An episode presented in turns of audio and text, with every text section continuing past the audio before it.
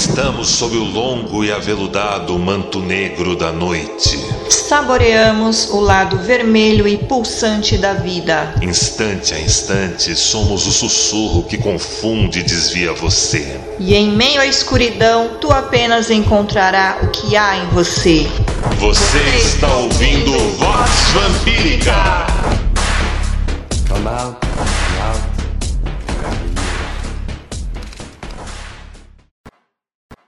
Filhos e filhas do Selvagem Jardim, bem-vindos à edição da Vox Vampírica dessa semana. Hoje levarei vocês para os tempos pré-pandêmicos, quando tínhamos um programa lá na queridíssima Antena Zero e onde tivemos uma entrevista fantástica com a autora e pesquisadora Andrea Kogan. E assistam esta edição até o final, pois depois da entrevista tem um recado muito, muito especial para cada um de vocês. O livro do anjo Raziel é um texto obscuro do judaísmo que apresenta um cenário muito, muito parecido com o chamado umbral dos religiosos espíritas brasileiros e de um destino nefasto para quem morre sufocado nas próprias paixões. Ainda assim, oferece um retrato de esperança, mesmo para quem sabe não poder ter nenhuma, tal como a culpa ilumina o olhar de quem se reconhece verdadeiramente culpado. Vamos falar mais desse livro e suas influências no ocultismo e na cultura pop, mas mais para o final desta edição. Para nós do Vox Vampírica, sempre houve um evidente paralelo entre o judaísmo e o espiritismo, seja no kardecismo ou mesmo na Umbanda. Não rara foi minha surpresa quando acidentalmente descobri o livro Espiritismo Judaico da nossa convidada de hoje, nossa amiga Andrea Kogan, doutora em ciência da religião pela PUC São Paulo, autora, atua na área de comunicação com tradução, revisão e cursos, assistente acadêmica do Labona PUC, coordena o grupo de pesquisa sobre judaísmo contemporâneo lá. E nós estaremos no Labor da PUC participando de um super evento na quarta, 28 de agosto.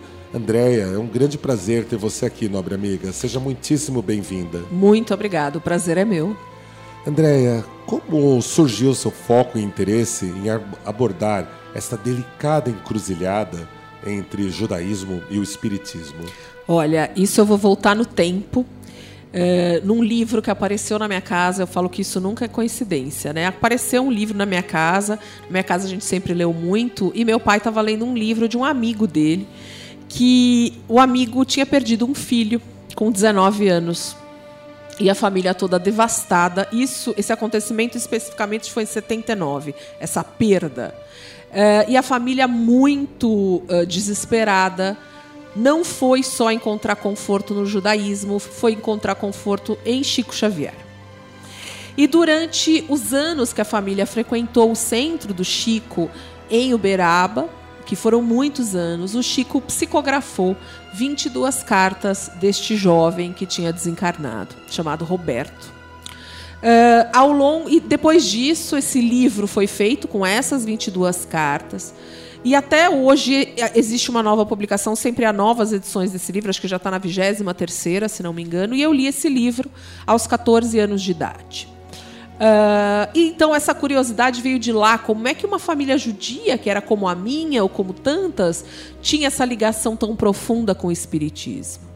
Além disso, eu sempre vivi em bairros de imigrantes né? Então você tinha uh, uma, eu, eu, eu, como vivendo numa família judia, ao meu lado uma família italiana, enfim, coreanos e cada um com as suas religiões, com as suas espiritualidades, com as suas práticas diferentes, né? E a gente via que em momentos, né? Agora que eu tenho essa percepção, é claro, né? Quando eu tinha 15 anos eu não tinha essa percepção, mas agora que eu vejo isso, que veio o interesse dali. Que era o seguinte: como é que essas pessoas buscavam o conforto em diferentes momentos tristes da vida, não só no judaísmo?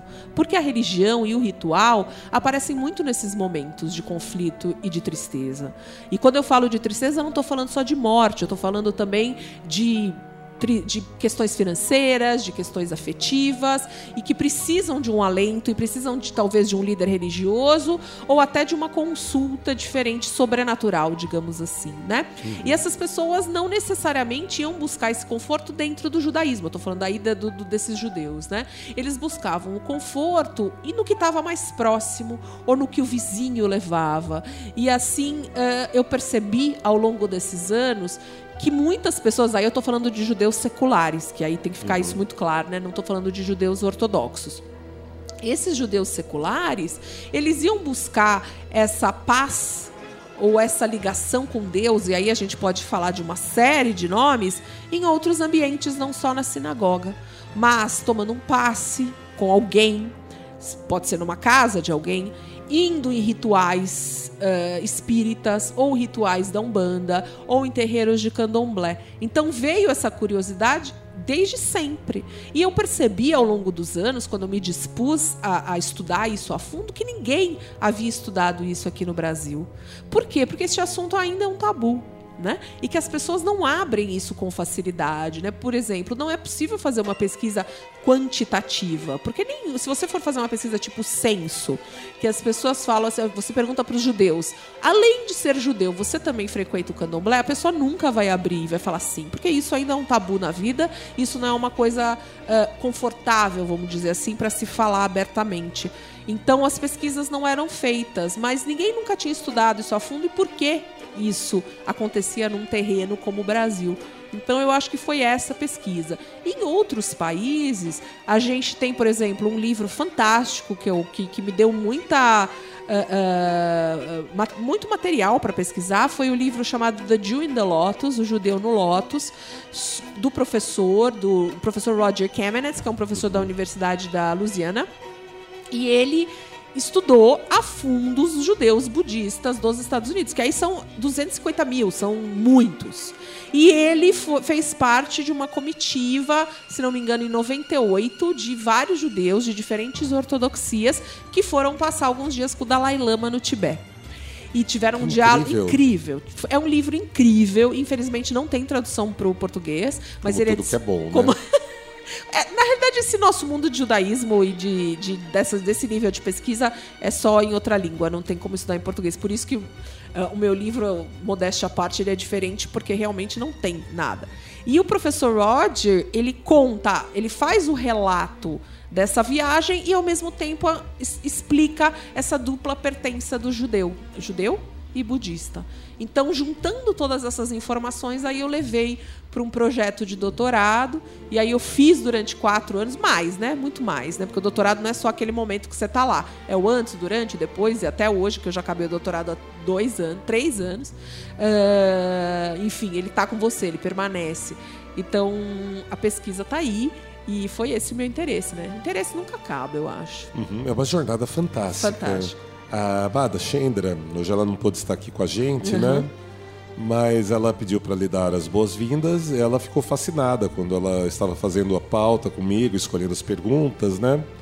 E ela perguntou, né? Ela pediu para você contar para gente aqui no Vox Vampírica como foram as, re- as, as repercussões depois da publicação e do conhecimento do grande público da sua pesquisa.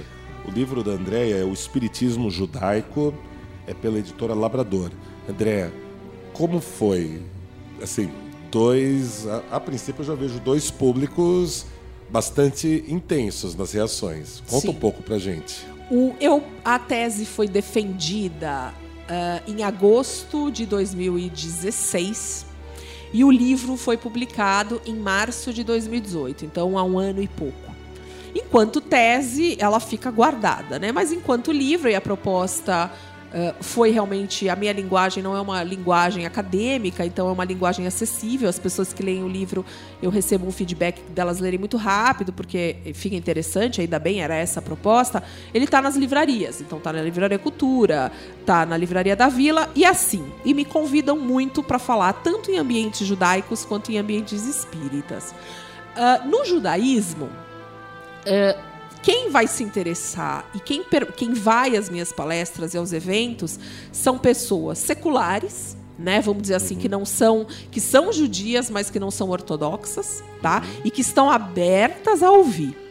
Às vezes vão pessoas que querem só me ouvir falar para tacar pedra. Que eu, mas isso é normal, né? Enfim, a gente faz pesquisa. Não, se eu, eu costumo dizer o seguinte: se você não quisesse é, ser, né, a gente faz pesquisa para isso, para ter esse confronto, para ter essa discussão sadia, uhum. que eu digo sadia. Porque se a gente não quisesse, a gente não fazia doutorado, a gente não estudava, ficava só postando deixava foto tudo de. Como tá, né? deixa, deixava tudo como tá e ficava só postando foto de gatinho no Facebook que isso. todo mundo ama. Mas ao máximo quando alguém levanta da plateia, aponta o dedo e fala uns impropérios. Né? Exatamente, que isso já aconteceu. Eu achei eu que já iam é. me bater. Eu imagino. Eu achei que já ia me bater. Em ambiente. Então, assim, mas assim, eu vejo que as pessoas têm muito interesse. Como ninguém falou sobre esse assunto em português e abertamente. Uh, eu acho que as pessoas têm muito interesse. E claro que as pessoas confundem muito a obra e a pessoa. Então, às vezes, as pessoas acham que eu estou fazendo uma coisa para ofendê-las. E, quando, e eu tenho que explicar, não, isso é uma pesquisa. A pessoa fala, mas eu não concordo que judeus espíritas podem fazer isso. Eu falei, mas uhum. quem somos nós para concordar ou para discordar se a pessoa acredita nisso? Eu fiz uma pesquisa mostrando que isso existe, que isso é um fato. Você gostar ou não gostar, acreditar ou não acreditar, o problema é seu. E o problema é meu também, né? Quer dizer, é, é, é, a pesquisa é feita para o mundo e para mostrar que existe. Aí você concordar são outras coisas, né? Já, já em grupo de Facebook, eu já vi discussões de gente querendo proibir a venda do livro. Esse, esse é um elogio para o autor. eu, é um... eu, me sinto elogiado eu quando achei incrível. meus livros com a fogueira. Foi mais ou menos isso que aconteceu e uns amigos meus foram me defender e eu falei, gente, vamos parar, não precisa disso. Mas eu faço muita palestra também em ambientes espíritas, muitas. E eu não tive nenhum tipo de retaliação, nenhum tipo de grosseria. O que as pessoas ficam bravas, que aí eu noto, e depois de entrevistas que eu dei, de algumas coisas assim, quando, vou, quando eu falo de espiritismo umbanda e candomblé, e às vezes são coisas que se interligam e que as casas onde eu estudei, realmente essas coisas são interligadas e as pessoas ficam bravas que eu tenho que separar tudo. Uma coisa é uma coisa. Eu acho também que uma coisa é uma coisa, outra coisa é outra coisa. Uhum. Mas às vezes, na realidade, não é isso que acontece. E aí, às vezes, as pessoas ficam meio pé da vida que não é isso, o cara decide não é isso, uhum. um banda é isso, você está misturando os tudo. Gatekeeper, né? Exato. Fica lá... Os fiscais, que... os fiscal, da espiritualidade o... alheia. o sommelier da... Sommelier o sommelier da espiritualidade e do sofrimento alheio quer que você converse só com o espírito X. Sim. Se vier o espírito Y, não é mais a sua religião. Então tem uma, tem uma série. Os sommeliers eles ficam de butuca. Sim, e sim. aí, se eu falo alguma coisa, é o povo mete o pau. Mas assim, então eu tenho. Uh, uh, eu sei que, dependendo dos lugares que eu vou, eu vou tomar uma pedrada e, no, e na internet tem muita gente, mas a gente não se preocupa com isso, né? Andréia, tem um ditado da cosmovisão vampírica, uhum. bastante novo, mas incrível. É, você sabe quais são as duas palavrinhas para você conseguir o que você quer na vida nos dias de hoje? Não. Estou ofendido. você me ofendeu, né?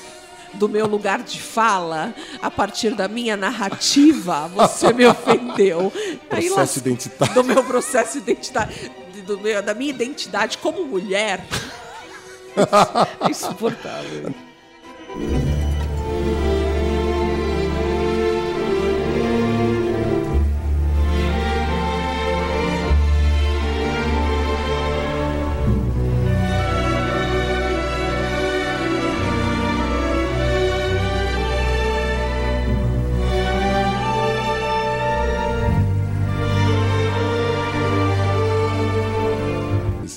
Nobre amiga, ao longo de sua pesquisa, como é a relação do povo judeu com o pós-vida? Há uma visão de reencarnação? Existe algum tabu ou prática velada para o diálogo com os idos ou os ancestrais? Olha, uh, muita. Eu vou dizer assim. Primeiro, o judaísmo foca na vida e na ação da vida. Então, muita coisa do pós-vida, do pós-morte, não é discutida normalmente. E eu vou dizer que está voltando agora a ser discutida eu acho que por uma questão até de mundo, do momento que a gente vive e de novas espiritualidades e de nova era, as curiosidades eu acho que afloram em relação a esse assunto. Então, por exemplo, em língua portuguesa, a gente tem um ou dois livros falando de reencarnação e de questões de pós-morte pouquíssima coisa. Por quê? Porque se você perguntar para o rabino, aí eu falo, né? É, é, aquela velha piada judaica de dois judeus, três opiniões é absolutamente verdadeira. Absolutamente. o judaísmo não tem uma coisa única, não tem papa, então você vai interpretar do jeito que você quiser. Então uhum. tem aquela coisa assim: se um judeu vai numa sinagoga e o rabino fala determinada coisa ele não gosta, o que, que ele faz? Ele muda de sinagoga e vai procurar outro rabino que fale alguma coisa. Então essa é a realidade. Uhum. Mas, por exemplo, eu vejo assim: vamos lá. Quando há um enterro, o foco é a reza, primeiro a reza judaica do luto, chamado, chamada Cádiz, é uma reza que fala de exaltação a Deus, não fala do morto em si, se a gente pega a tradução. E fala do, do, do enfim, da, do, do amor a Deus que você tem que ter. E o foco, e, e, enfim, o judaísmo fala do foco no presente como um todo. Então, o máximo que se fala é que a alma está no jardim do Éden, alguma coisa assim. Mas a curiosidade Uh, do mundo. E a curiosidade das pessoas, e principalmente a curiosidade do brasileiro com a questão do sobrenatural, é, é muito maior. E o judeu brasileiro está aqui, está inserido nessa realidade. Né? Então, uh, uh, esses judeus que, por exemplo, praticam espiritismo, umbanda e candomblé, são pessoas que acreditam, vamos, vamos dizer assim, não são todas, né? não, tô, não vou generalizar, mas que têm uma visão própria de reencarnação. E aí vão buscar na cabala algumas coisas de níveis da alma, a cabala de Luria, uma uhum. série de coisas, né? Uh, a mesma coisa, assim. Ah, e tem um tabu muito grande que é conversar com os mortos. Porque a Torá diz que é proibido você invocar morto para conversar. Então, tem muitos judeus, e aí eu conheci, que foram em rituais espíritas de mesa branca, digamos assim, e que pararam de ir porque eram invocados almas e ancestrais, enfim, e figuras para conversar ali. Uh, né, incorporados pelos médiums. E que falaram: Isso eu não consigo, porque isso vai além do que a uhum. Torá diz. Mas, como a gente diz, a, a Torá e as leis são interpretáveis né? E no mundo de hoje, se é isso, como, como eu falo muito, a mediunidade nos judeus é a mesma mediunidade de qualquer outra pessoa, né? A pessoa uhum. tem as visões, ou sente cheiro, enfim, as diferentes uh, uh, mediunidades. Então, ainda tem esses rituais de incorporação, e aí fala, bom, não houve invocação, foi a entidade que quis vir falar. Então, dá uma brechinha aí para se falar desses assuntos, né? É diferente, né? Invocar e a entidade, e a entidade chegar e querer conversar com você, uhum. né? E aí essas entidades, eu acho que é isso que você que, que dessa questão dos ancestrais, eu vejo muito assim, pelo menos as casas que eu frequentei, né? Uhum. Não dava durante uma pesquisa para você frequentar muitos lugares, porque era uma pesquisa que eu ia semanalmente nessas casas. Então, eu frequentei duas casas durante muitos anos semanalmente. E aí não dava, não tem mais como não, não dava. Tanto que eu falava e sempre brinco nas palestras e quando eu falo que tinha semanas de estudo que eu falava muito mais com quem foi embora do que quem estava vivo do meu lado, né? Porque você fica o tempo todo só com as entidades. E, e aí você tem também. Eu já vi muita incorporação de rabino de, de médiums incorporando rabinos, falando sobre lições, dando lições, falando sobre a vida e até é, é, parentes das pessoas ali vivas que vêm para dar um recado, para falar que estão bem, etc. Então, quer dizer, você tem essa, essa ligação com esse ancestral judeu, né? Seja ele que ele morreu há pouco tempo. Uma vez eu cheguei a perguntar num ritual desses de onde que era aquele rabino, e aí ele falou o nome dele, eu não lembro exatamente, deve ser Rabino Yaakov, Moisés, alguma coisa assim, e que ele tinha desencarnado um pouco antes da Segunda Guerra e tal, e tal, e tal. Né? Caramba, que é, história. É verdade. E deixa eu te perguntar uma coisa. Uhum. Hum, inclusive, me parece que no Rio de Janeiro houve uma pequena comunidade de cabalistas judeus que usavam da incorporação e até da possessão da Umbanda para facilitarem seus estudos e práticas judias. Você pode contar um pouco mais dessa história? Na realidade, assim, cada estado do Brasil vai ter a sua peculiaridade. Então, a minha pesquisa foi São Paulo, porque não, dá para fazer pesquisa no Brasil inteiro, porque seria sensacional estudar essa comunidade no Rio. Seria sensacional estudar os judeus de Salvador, que tem o candomblé muito forte. Seria sensacional estudar os judeus da Amazônia ou de Belém, que tem outras práticas também, mas eu tive que focar em São Paulo. No Rio, o que eu ouvi, eu tenho um amigo que é um pesquisador dessa área e que estuda uh, judeus e, uh, e entidades judias e até profetas em alguns terreiros de Umbanda no Rio. Fascinante. Fascinante. E aí ele conta, ele tem, uh, ele tem um site, tem um vídeos, você consegue ver, uh, tem uma comunidade no Facebook, uma página com muita informação bacana. Ele é um americano que, que estuda. E aí ele conta desses rituais de incorporação.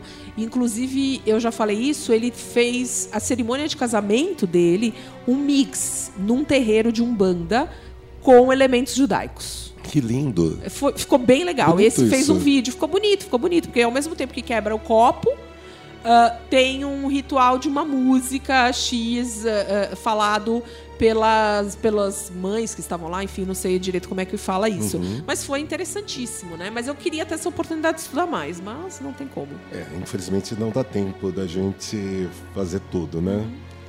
Uh, André, na sua pesquisa de campo, você viu bem de perto né, o fenômeno das chamadas mesas brancas dos espíritas. E, e você contou agora para a gente também né, que para, é bastante comum encontrar espíritos judeus ou familiares nessas práticas. No seu livro, há menções a lugares onde até mesmo há relatos de espíritos judeus de, de grande renome, como profetas e rabinos cabalistas incorporando e transmitindo mensagens nessas reuniões e também até em terreiros de Umbanda. Até mesmo uma questão ligada aos espíritos das polacas, que era como as mulheres judias e eslavas também, que acabaram indo parar na prostituição do começo do século XIX, eram conhecidas. Você pode contar um pouco mais disso para gente? Claro. É, esse, esse colega que eu falei, ele estuda esses rabinos e esses profetas nesses terreiros de Umbanda, um terreiro de Umbanda específico no Rio de Janeiro. Aqui em São Paulo eu não tenho conhecimento disso, até tem, porque assim, são inúmeros centros, são inúmeros terreiros, são inúmeras casas que fazem esses rituais, e eu estou falando de judeus participando. Então não tem como a gente saber de tudo, né? Só quando uhum. as pessoas vêm até mim. O que é ótimo, né? Porque depois da pesquisa e as pessoas sabendo que eu pesquiso, parece que agora eu sou um imã para esse tipo de história e compartilhamento de ideias, né? Tô falando que eu, eu, quero fazer um segundo livro só sobre as histórias que vêm depois do primeiro, né? Do Nossa, que as pessoas que me contam. É fantástico. Esse ritual de mesa branca é, é um ritual o evangelho no lar, os, os, espíritas às vezes brigam comigo que eu troco os nomes e tal, que um nome é mais kardecista, outro nome, mas assim, vou falar grosso modo, é, como eu vejo e como eu vi durante esses anos todos. Uh, as pessoas sentam em volta de uma mesa com uma toalha branca, com os livros de estudo do Espiritismo, então livros basicamente de Kardec, livro dos Espíritos, livro dos Médiuns, Evangelho segundo o Espiritismo, alguns livros do Chico Xavier, às vezes, né? E algum outro livro diferente.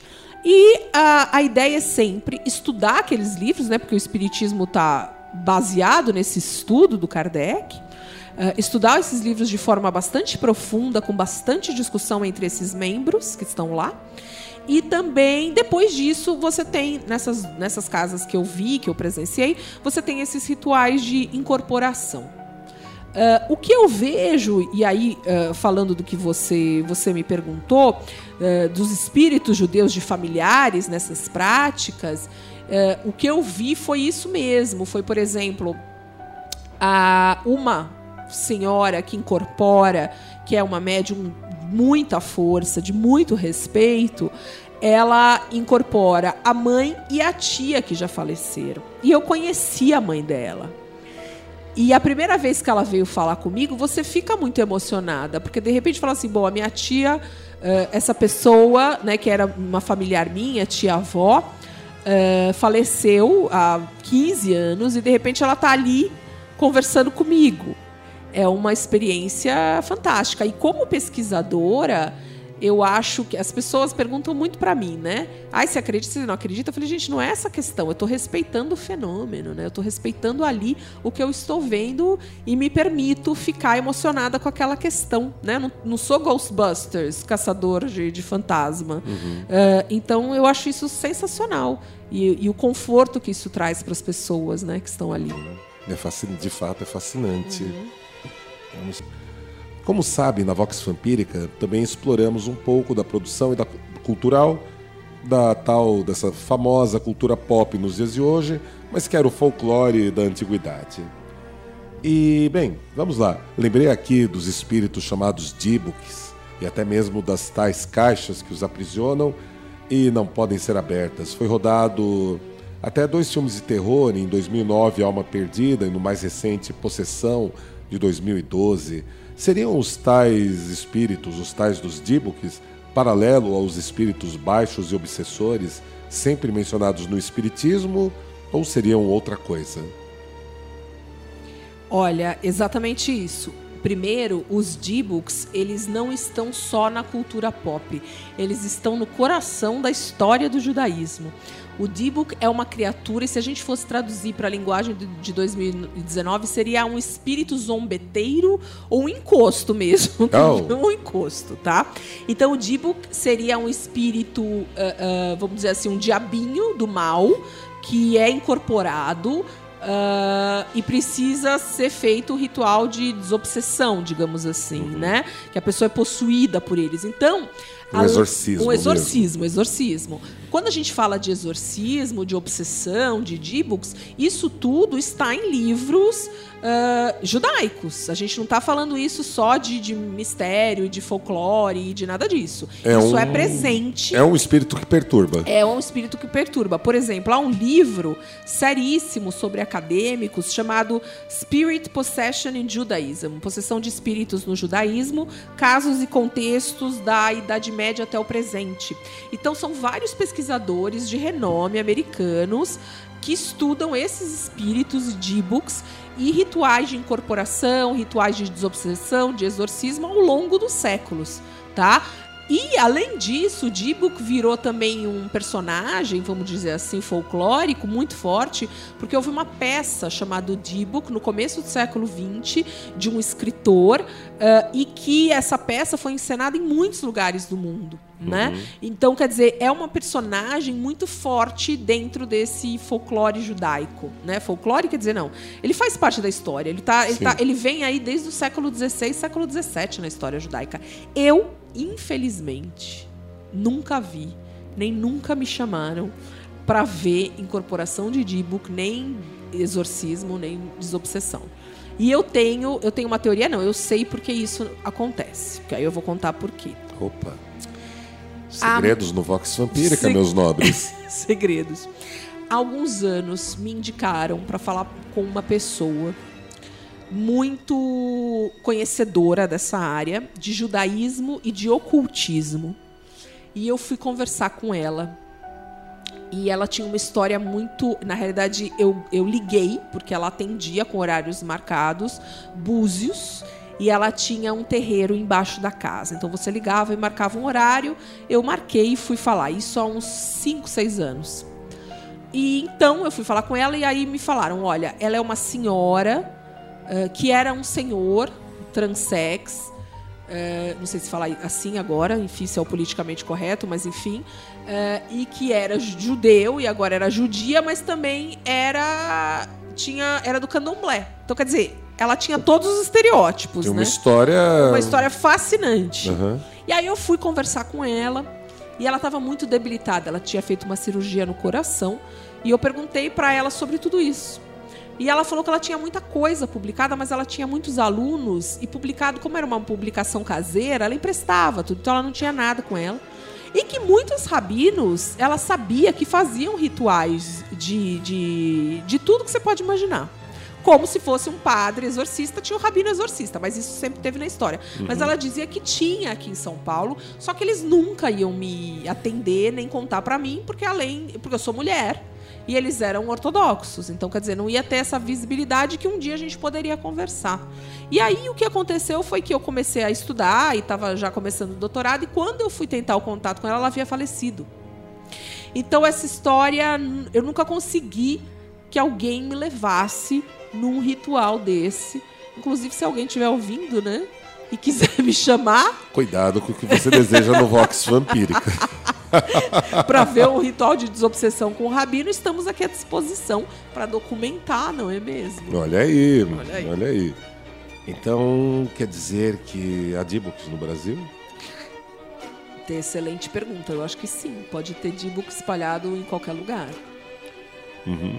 Andréia, durante sua pesquisa de campo, você chegou a encontrar relatos sobre poltergeists, sonhos lúcidos e experiências de quase morte na, em, na comunidade judaica, na sua pesquisa, que marcaram você? Sim, eu encontrei vários relatos uh, de regressão. Poltergeist, não. Mas eu vi algumas coisas e pessoas que vêm me contar. E aí, especificamente, não que eu tenha visto, mas pessoas que vêm me contar. Então, eu, isso foi recentemente de uma senhora que foi ver uma palestra minha e pediu para conversar muito comigo que ela era médium, mas ela não falava nessas palavras porque isso não existia nem no vocabulário, porque ela era uma judia ortodoxa. E ela falou para mim que ela precisava conversar, ela já era mais senhora mesmo, e que enfim, ela tinha tido uma vida muito triste, muito sofrida, com a mãe que, que sofria muito com o pai, que era, uh, uh, que era muito agressivo com a família. Enfim, uma vida muito triste, muito triste, e que ela precisava perdoar o pai por algumas coisas que, a, que ele tinha feito para a família. E que quando ela pensava nisso, quando ela estava muito triste com relação a isso, né? Estou resumindo a história, ela via a mãe nitidamente na frente dela, sorrindo para ela. Então, essa coisa de médium, de ver as almas, de ver espíritos, de ouvir pessoas, de sentir cheiro de pessoas, de, enfim, dessas questões a gente ouve e vê o tempo todo. Eu já vi, por exemplo, num ritual ao meu lado, a pessoa que estava sentada do meu lado, de repente parecia que alguém tinha passado uma rasteira, quebrado a cadeira e a pessoa sentou. Só que a, pessoa, a cadeira não dava para quebrar, porque era uma cadeira de plástico, não tinha como quebrar. Uhum. Então, assim, a pessoa desabou. E aí, aí a gente, enfim, né, como a gente já está acostumado a ver isso, dá um pouco de risada, porque, né, quem fica, quem nunca viu, fica com um pouco de medo. E aí depois veio, tipo, uma espécie de Dibook, se a gente pode dizer assim, o espírito zombeteiro e falando que tinha sido ele que tinha derrubado a pessoa da cadeira e tomou uma bronca do médium da casa, falando: "Meu filho, aqui não é, aqui não é a casa da mãe Joana, não é qualquer espírito que pode vir aqui e derrubar as pessoas da cadeira. Você uhum. tome o seu lugar." Porque tem esse tipo de diálogo entre morto e vivo, sim, né? Sim. Continuam as brincadeiras, continuam as broncas e continuam as ironias, né? Na maioria dos lugares que eu vi. Então existem essas coisas, né? Que a gente presencia. Uhum. Andréia, no século XIX tivemos a imigração em massa dos judeus marroquinos para a Amazônia, aqui no Brasil, né? Por conta da prosperidade no ciclo da borracha e uma política convidativa para estrangeiros. E lemos que os rabinos, né, quando chegaram por aqui, alguns passaram a ser vistos como, me corrija se eu pronunciar errado, tzadikins. Tzadikims. Tzadikims, sábios. Tzadikims. Uhum. Homens sábios e santos, capazes de milagres comparáveis ao dos papéis dos pajés nas tribos, dos babalorixás africanos e do catolicismo popular na região. Inclusive em Manaus, há o túmulo de um rabino chamado de um rabino que ele é inclusive considerado um santo popular chamado Santo Moisesinho, realizador de milagres e até hoje, mais de um século depois da sua morte. Porque essas histórias parecem viverem à margem de tudo, um ocultamento ou um invultamento proposital ou é apenas um desconhecimento ocidental das pessoas? Olha, infelizmente eu tô lendo isso e tô ouvindo de você que você escreveu, porque eu com certeza usaria essa sua última fala no meu livro. Infelizmente, ele já foi publicado e eu não tenho, porque essa comparação que você faz é brilhante. E é exatamente isso, e as pessoas têm medo de fazer essa comparação. Uh, mas se a gente pega, por é exemplo. Escondido mesmo. Então. Escondido, então. escondido. Então, mas assim, vamos lá. Quando a gente fala de mística no judaísmo, a gente está falando de basicamente, tá? Tô dando um, uma coisa bem resumida, de Cabala e de Hassidismo. Hassidismo foi um movimento que surgiu na Europa do Leste no século XVIII, depois de uma série de questões com o povo judeu, que não dá, que enfim, é, um curso, é uma, uma aula inteira que eu ia ter que dar. E aí que surgiu com uma pessoa chamada Baal Shem Tov, o mestre do bom nome, que viveu entre 1700 e 1760, que se a gente fosse resumir em uma palavra, era um curandeiro. E ele andava de aldeia em aldeia, era um grande conhecedor da, Corá, da Torá, era um rabino e tudo mais, mas ele, você tem casos e casos só de milagres que ele fazia. Então, uhum. ah, o lugar estava muito frio, naquele frio horrível da Polônia naquela época. Ele vinha, incendiava, uma, colocava fogo numa árvore para toda a aldeia se aquecer. Uma mãe desesperada que não sabia onde estava o filho. Ele falava: seu filho está passando o Shabat na casa tal, na cidade vizinha. Ele não tinha como saber disso. Então, quer dizer, e aí as histórias dele, quer dizer, místicas, e ele proporcionou o estudo da Torá para judeus que não tinham essa possibilidade, porque sempre o estudo foi uh, era uma de uma classe superior que tinha condições de estudar, né? Uhum. E ele, ele possibilitou e trouxe essa mística e essas questões, vamos dizer assim, milagrosas para dentro do judaísmo. Embora, se você fale para uma pessoa mais judia ortodoxa que ele parece um curandeiro ou um babalorixá, vão te dar uma pedrada. Um xamã. Um xamã. Estamos lascados. Estamos lascados. Quase, quase. Exatamente isso. Mas essas comparações são sensacionais. Existe um rabino, que é o quem eu falo no livro, que é um, é, é um líder desse movimento racídico do Baal Shem Tov, que faleceu em 94, que é o Rebbe de Lubavitch, que é o rabino, que foi até capa da revista Time, quer dizer, foi uma pessoa brilhante e que tinha essa mediunidade, e eu vou falar mediunidade entre aspas, porque ninguém vai falar isso dentro do judaísmo, porque era um movimento ortodoxo, mas existem livros e livros de cartas e, e casos do que ele fez, do que ele curou, do que ele previu. E o túmulo dele hoje é um lugar de peregrinação como o do Moisésinho, só que é em Nova York. Então, como é que as pessoas fazem? Todos judeus vão lá, é perto do. Eu, falo porque assim, já tem excursões prontas, porque fica perto do JFK. Então, assim, a pessoa chega, quando vai embora, quando chega em Nova York, ela pede uma van para ir levá-la ao túmulo. Então, você tem o cemitério pequeno e aí o túmulo é dele, do sogro dele, que foi o rabino anterior, chefe, dois tzadikim, sábios. Uhum. E ele, o túmulo ele é envolto em pedra para você não chegar muito perto. E você escreve ou um desejo, ou um agradecimento, alguma coisa e joga ali. Então é como se você estivesse pedindo ou agradecendo. Isso nunca existiu no judaísmo né? Uhum. Então, quer dizer, isso é uma, é uma mistura disso tudo. E existe também, por exemplo, a figuras desse Rebbe que as pessoas andam na carteira como se fosse um santinho, uh, põe na parede como se fosse um santo, um Messias. Isso é contra a ideia judaica de, de, de santo, né? E, sim, de, sim. e de, de, representação, de, representação de, imagem. imagem, né? Então, isso, isso é super popular, digamos assim. Teve uma vez que eu estava discutindo isso numa aula um colega que nunca tinha ouvido falar dessa história, ele falou assim, André, mas resumindo, é praticamente o Padim Cisso do Brooklyn.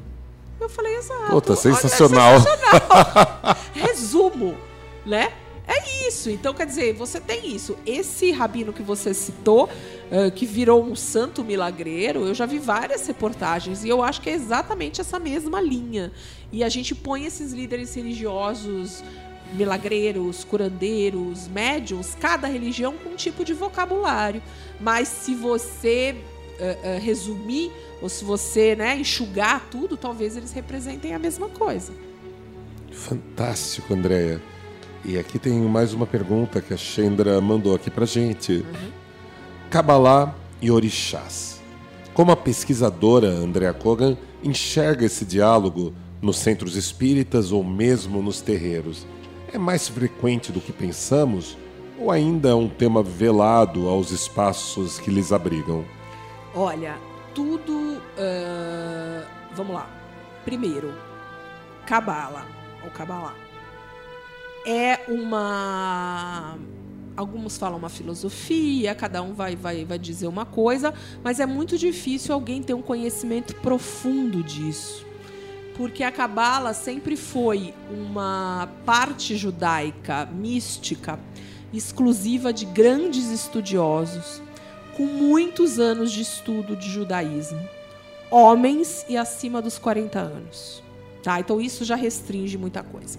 E aí houve, ao longo dos últimos anos, uma popularização dessa cabala uh, por alguns rabinos, né, que fundaram o Kabbalah Center, que fundaram essas coisas e que transformaram a linguagem para uma linguagem mais pop, para não dizer outra coisa. E como a gente é pesquisador, a gente, eu fui fazer vários cursos porque eu até estava pensando em estudar isso mais profundamente, mas eu ia acho que mexer num vespeiro maior do que eu já estou mexendo agora. Então, assim, talvez poucas pessoas entendam quando a gente fala de cabala. Uh, eu acho divertido, porque quando algumas pessoas que são espíritas, judias, aqui em São Paulo, elas querem dizer que elas são espíritas mais que a cabala, o espiritismo veio da cabala, mas tudo da cabala, elas não sabem o que elas estão fazendo. Elas estão tentando legitimar uma crença espírita numa coisa judaica. Mas uhum. não é. A pessoa é espírita porque é espírita e aqui em São Paulo porque alguém deu um passe e ela gostou, né? Não é por causa da cabala. Né? A pessoa uhum. tenta legitimar. Bom, e orixás, eu acho que dentro do candomblé, eu acho que vai dar uma pesquisa muito interessante. Ainda não estudei, mas o meu próximo projeto, e é uma coisa que eu acho que não tem como desfazer, porque aqui eu, eu, eu tento fechar em espiritismo. Por mais que alguns médiums e alguns rituais que eu presenciei, você tem figuras da Umbanda e do Candomblé, sim. Eu sei o que é uma coisa, eu sei o que é outra, antes das uhum. pessoas me porque é só isso que eu recebo, né? Porrada de pessoas falando que eu não entendo nada. Mas eu sei qual a diferença, que não dá tempo de falar num livro e numa palestra, enfim. E agora. E as pessoas acham que um livro é uma palestra é a totalidade é a do totalidade... que a gente faz, né? Exato. Não. E é engraçado assim: minha ideia era fazer, estudar os judeus no Espiritismo, na Umbanda e no Candomblé. Mas precisa de Puxa. 20 eu... anos para você estudar esse assunto no mínimo. Para começar, pro... né? Para começar, para produzir uma tese, né? E assim, na... aí quando eu fui fazer a proposta da tese uh, eh, para o meu orientador, ele falou, não dá, gente. Vamos fazer só espiritismo, judaísmo já está ótimo. Agora, um outro projeto de um pós-doc ou de um outro livro, se Deus quiser, vai ser só judaísmo, banda e candomblé. Aí a gente vai conseguir falar realmente de judaísmo e dos orixás e como é que isso é visto, entendeu? Eu tenho medo de falar porque eu, como você sabe, eu sou super séria em relação a isso e eu tenho medo de falar, de, às vezes, de alguma coisa que eu não sei uhum. e dar uma bola fora mais do que ainda receber mais pedrada do que eu já recebo, né? Eu entendo. Ok, e André, aqui uma, uma questão interessante. Você acha que é o calor espiritual e o envolvimento ou acolhimento que oferece amparo, amparo, consolo e uma resposta mais pronta que atrai os judeus para o espiritismo ou umbanda, algo que estabeleça esse diálogo que falamos hoje, ao invés de uma imagem de um Deus um tanto indiferente que pede apenas para, para se agir apenas conforme as coisas forem acontecendo em um plano que pode levar algumas gerações? É isso mesmo, é exatamente isso. Uh, voltando ao que eu pouco estava dizendo e complementando, se você tem um momento de desespero na sua vida, se você passa por obstáculos, o judaísmo é isso e a vida é isso, né? Eu sempre falo que assim, se tem alguém que está levando uma vida sem nenhum obstáculo em nenhuma área, vem me falar, né? Porque eu não conheço ninguém. Então, esses obstáculos, sejam eles de questões afetivas, uh, perdas de entes queridos, mortes, uh, falências, questões financeiras graves, enfim, uh, as pessoas passam por isso na vida. Todo mundo vai passar. E o consolo nessas, nessas religiões uh, uh, o que você falou, espiritismo, umbanda e candomblé, de, principalmente o espiritismo, vamos dizer assim, ele vem mais rápido, e aí eu digo entre aspas. Por quê? A pessoa, vou dar o exemplo mais clássico, que é o que a gente vê, e o mais comum. A pessoa acaba de perder um ente querido. E ela fica desesperada. Seja pai, mãe, enfim, ou até no, na questão mais desesperadora que perde filhos, pessoas que perdem filhos, que é isso mais comum que a gente vê, né?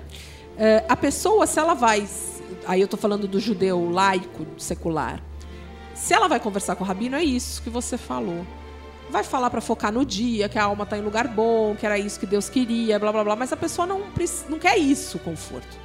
O conforto, ela quer saber que aquele ente querido, dependendo da, da, né, do, do, da pessoa, mas enfim, na maioria dos casos, ela quer saber que a pessoa está bem. Ela quer ter comunicação, ela não suporta viver sem mais a presença da pessoa. E o espiritismo pode te dar um conforto muito mais rápido. Então, no auge desse desespero, essa pessoa pode ser levada para um centro espírita e receber uma carta psicografada desse ente querido que se foi. Essa pessoa pode receber uma, um passe, vamos dizer assim, alguma coisa que torne a vida dela mais tranquila e mais harmônica. E essa resposta, vamos dizer assim, ela não é dada no judaísmo, né? Quer dizer, o judaísmo não tem essa concretude desse amparo. Uhum. E no espiritismo tem. Né? Quantas e quantas cartas a gente sabe, por exemplo, do Chico, que eu falei, que foi o maior médium e talvez eh, uma das personalidades brasileiras mais conhecidas. Eh, quantas famílias que o Chico ajudou a amparar e tudo mais, a acolher. Né? E outros, muitos outros médiums eh, que estão aí fazendo esse trabalho de caridade para essas famílias viverem com um pouco de paz. Perfeito mais um pouco de música agora. E na volta vamos falar sobre um pouco de cultura pop, folclore e vamos tocar naquela questão que eu joguei no começo do programa sobre o livro de Hatziel. Não saiam daí.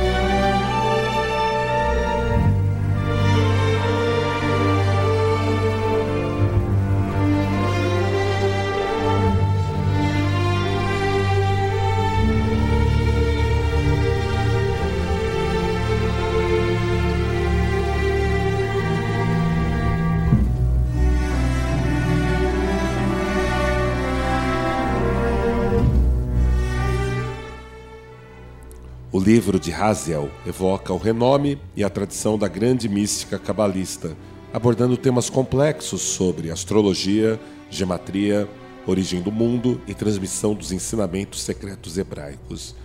É um livro, apesar de tudo, ainda bastante desconhecido aqui no Ocidente. Sua narrativa fala sobre o destino da alma perversa que morre em baixo estado de consciência e é recolhido pelos regentes do mundo inferior até que venha a tomar ciência da justiça e se libertar das paixões terrenas. Até mesmo o clássico da literatura de Umbanda Sagrada, Guardião da Meia-Noite, do grande Rubens Saraceni, aparentemente teve uma inspiração ou uma influência nessa história do livro de Hatzel.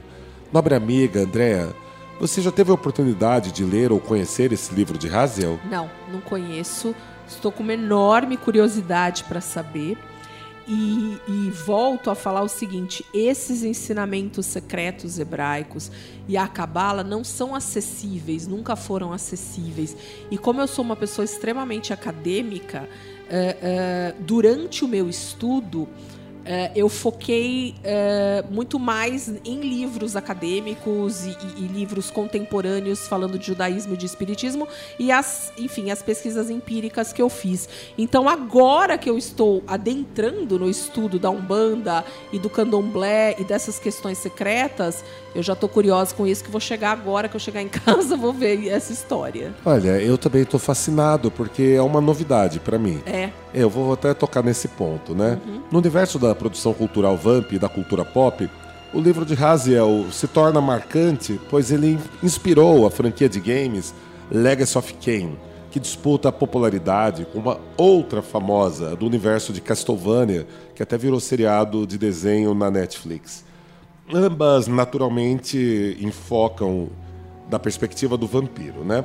Legacy of Kain se destaca pelos diálogos extremamente densos e uma trama bem trabalhada que amplia sua complexidade a cada episódio. Basicamente, tudo que se toma como certo nessa narrativa se desvela como mentira a cada episódio, tradições e mudanças de alianças são frequentes.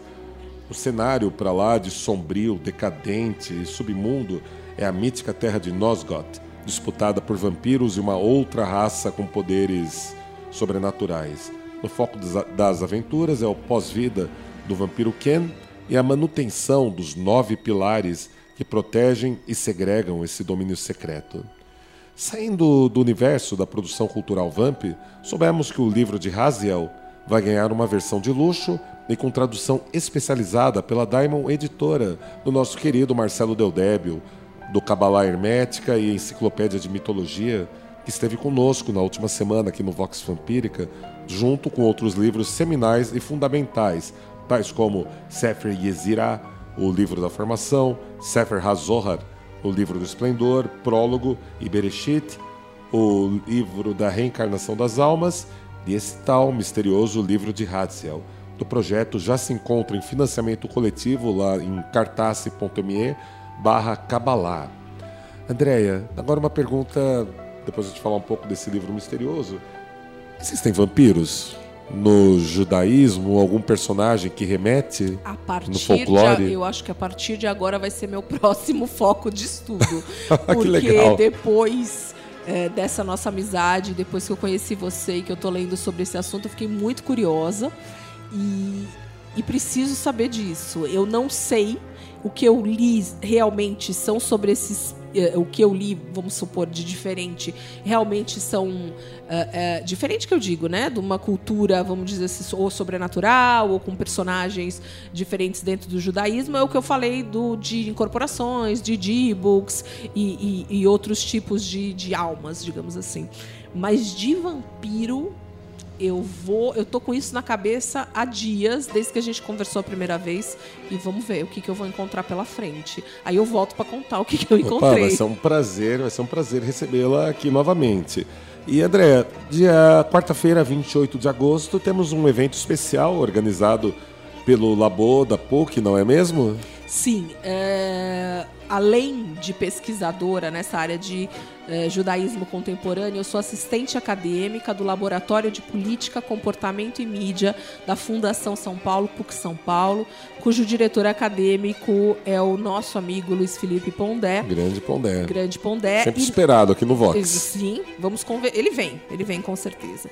Uh, nós fazemos, nós, o laboratório existe desde o começo desse ano, desde fevereiro, e um dos focos é a discussão de religião no mundo contemporâneo nós criamos uma série chamada Religião no Contemporâneo.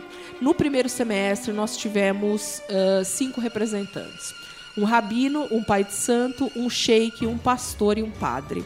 Neste semestre, nós vamos ter você e o Marcelo no dia 28, quarta-feira, falando sobre novas espiritualidades para iniciar essa série uh, nesse segundo semestre, que eu acho que vai ser um, um, evento incrível. Ele é aberto a todos, não é necessário fazer inscrição.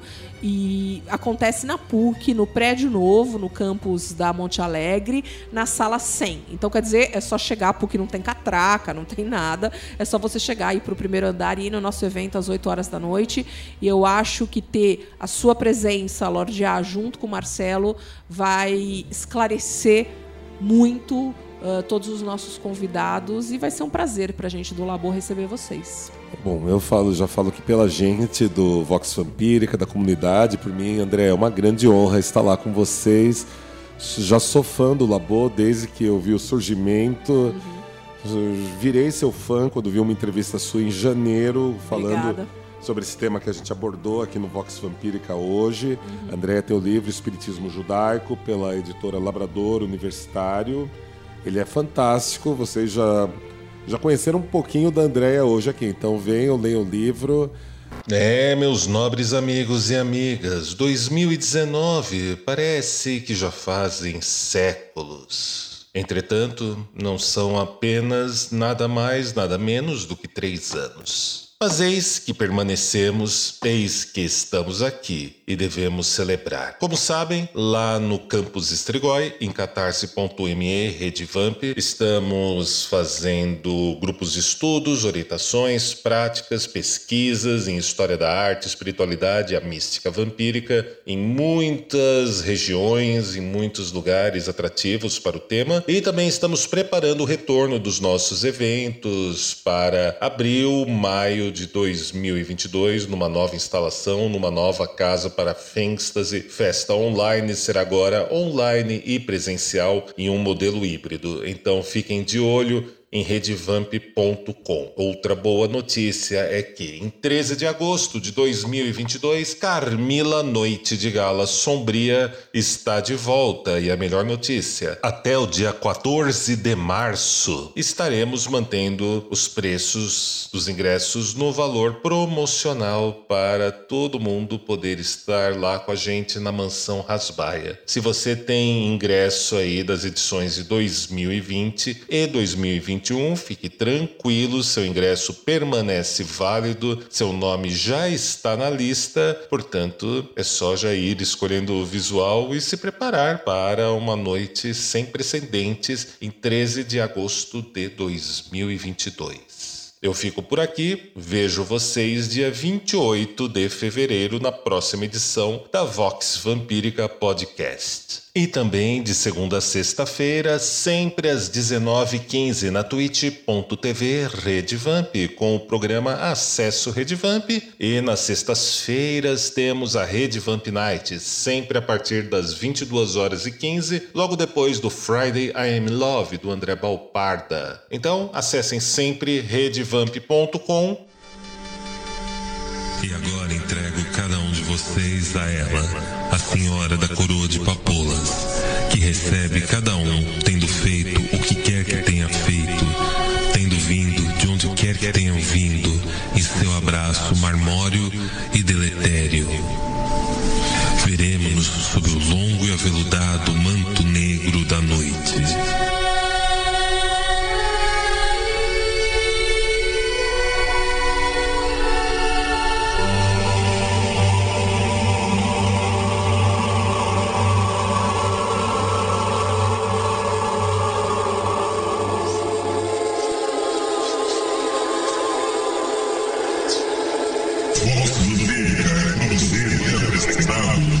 A e senhorita Chandra Sahasra.